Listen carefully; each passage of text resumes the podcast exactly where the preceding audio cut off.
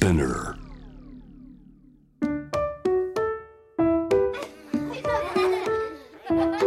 みんなで聞こう。描いてみよう。お絵かき昔話。今から聞こえてくるのは絵がない絵本の昔話。絵はないけれどたくさんの出来事が起こる不思議な絵本。何が起こっているのかな？みんなにはきっと見えるはず。何かが見えたらペンやクレヨンマジック絵の具などを使って紙に書いてみよう。タブレットスマートフォンでも参加してね。上手じゃなくても大丈夫。みんなで一緒に絵本を作ろう。絵の送り方はお話の後に。今回のお話は日本の昔話かぐや姫の第1話。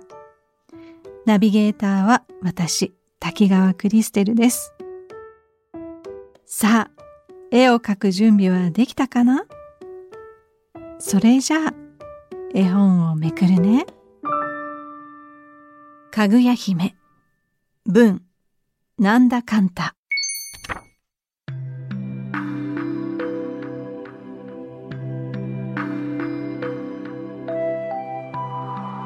昔あるところに竹取の翁と呼ばれるおじいさんがいました。おじいさんは竹を切ってはざるや籠などの竹細工を作りおばあさんとつつましく暮らしていました。ある日竹やぶへ行くとあれは何じゃ？一本の竹の根元が黄金に輝いています。おじいさんは不思議に思い竹をそっと切りました。これは驚いた。小さな女の子が筒の中にいるではないですか。おじいさんは女の子を手のひらに乗せて連れて帰りました。小さな女の子を見たおばあさんはまあなんてかわいい女の子でしょうと大層喜びました。おじいさんとおばあさんは女の子をかぐや姫と名付け大切に育てましたよっぽど育て方が良かったのか女の子は美月で美しい女性に成長しました。それからもおじいさんが竹を切ると中から大判小判が出てくることが何度もありました。おじいさんはいつの間にか大金持ちの長者になっていました。かぐや姫はとても美しいので世間の評判になりました。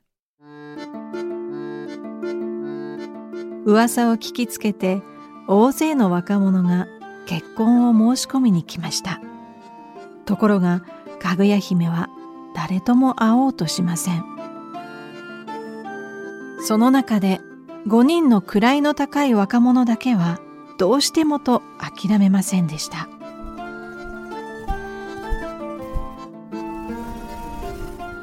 わしもばあさんももう年じゃ。一人お前を残していくのはとても心配なのだ。あの人たちならば結婚相手に申し分ないと思うのじゃが。かぐや姫は少し考えてから言いました。わかりました。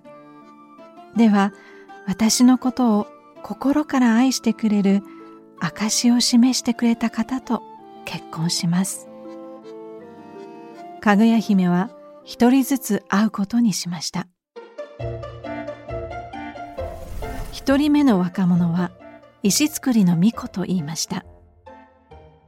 石造りの巫女様仏様が使ったと言われる石でできた鉢がインドにあります。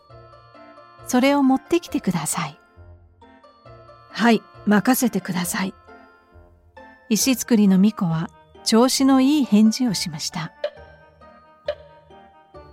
しばらくしてから近くにある古いお寺に捨て置かれていた汚らしい石の鉢を錦の袋に入れて持ってきました。それを見たかぐや姫は、仏様の鉢は光り輝いているはずです。見破ってしまいました。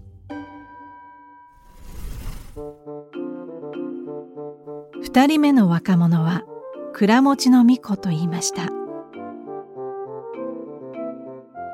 倉持の巫女様、東の果てに蓬莱山という山があります。そこには根っこが銀で、茎は金、実が白玉という木が生えています。その木の枝を一本持ってきてください。倉持の巫女は蓬莱山に行くとみんなに言いふらして船を出しました。ところがこっそり帰ってきて腕の良い職人にそれらしい枝を作らせました。いやー蓬莱山へ行くのは大変でした。なんて適当なことを言って蔵持の巫女は職人に作らせた枝をかぐや姫に差し出しました。まあ美しい。あまりにうまくできていたのでかぐや姫は信じてしまいました。